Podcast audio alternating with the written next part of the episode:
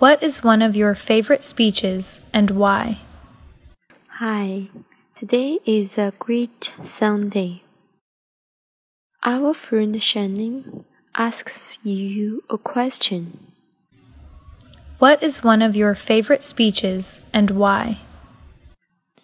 Please think about it and leave a message to us. Or you can discuss in our group. Thanks very much. This is Shannon and Amy. We are at 智也英语. Have a nice weekend.